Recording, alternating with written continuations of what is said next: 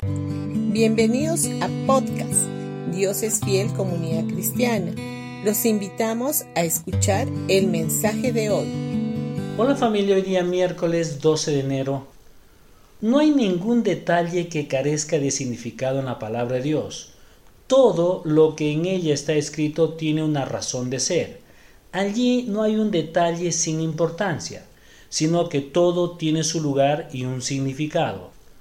En esta nueva serie vamos a considerar el significado del sacrificio de un cordero en holocausto y cuál es el rol que esto desempeña en nuestra vida. En San Juan capítulo 21 versículo del 1 al 4 dice más tarde Jesús se apareció nuevamente a los discípulos junto al mar de Galilea. Este es el relato de lo que sucedió. Varios de sus discípulos se encontraban allí. Simón Pedro, Tomás, el apodado el gemelo, Natanael de Caná de Galilea, los hijos de Zebedeo y otros dos discípulos.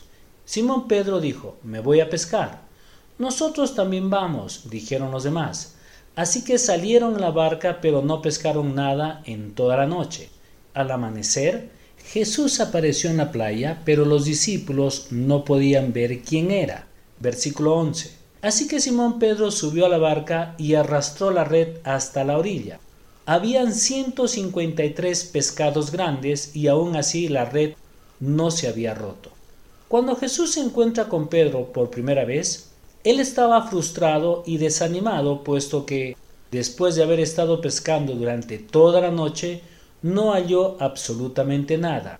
Entonces Jesús le dijo que bogue mar adentro y que vuelva a echar las redes. Habiéndolo hecho, encerró gran cantidad de peces tanto que su red se rompía, lo que dice en Lucas 5. En esta segunda ocasión, en Juan 21, después de la resurrección, sucede una escena parecida con la diferencia que al volver a echar las redes, Pedro y los otros discípulos pescaron 153 peces y la red no se rompió.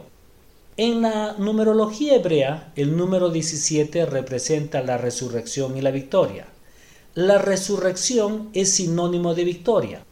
Es interesante notar que la suma de las cifras del número 17, por ejemplo, 1, 2, 3, 4 y así sucesivamente hasta llegar al 17, da como resultado 153.